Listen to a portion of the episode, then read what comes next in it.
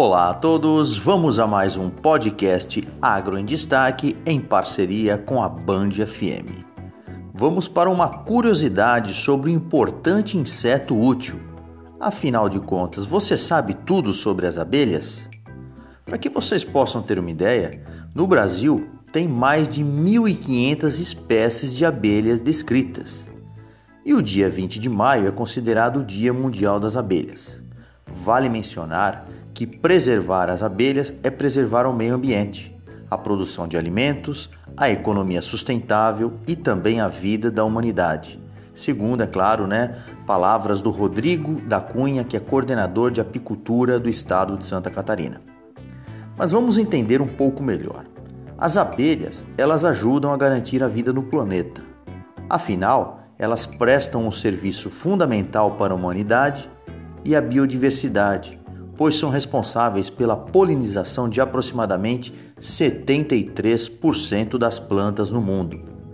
E isto se reflete no ganho de produtividade de culturas, como maçã e outras frutíferas. Aqui mesmo em nossa região, por exemplo, onde clima um pouco mais tropical, o maracujá.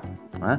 Vale destacar também que as abelhas nativas sem ferrão são as principais polinizadoras das matas brasileiras contribuindo com a reprodução entre 30 e 80% das espécies de plantas, isso a depender do tipo de bioma.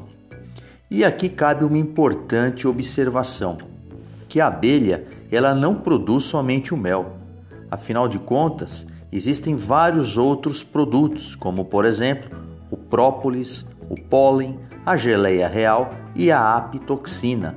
Lembrando que esta gama de produtos, na verdade, né, servem de matéria-prima para as indústrias farmacêuticas, alimentícias e cosméticas, além de gerar renda para milhares de famílias apicultoras.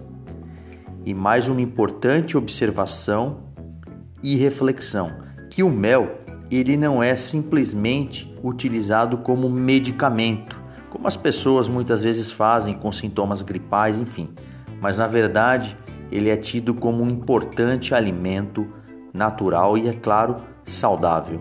Muito obrigado a todos. Acompanhe as nossas podcasts e também sigam no canal Produtor com Valor do Instagram.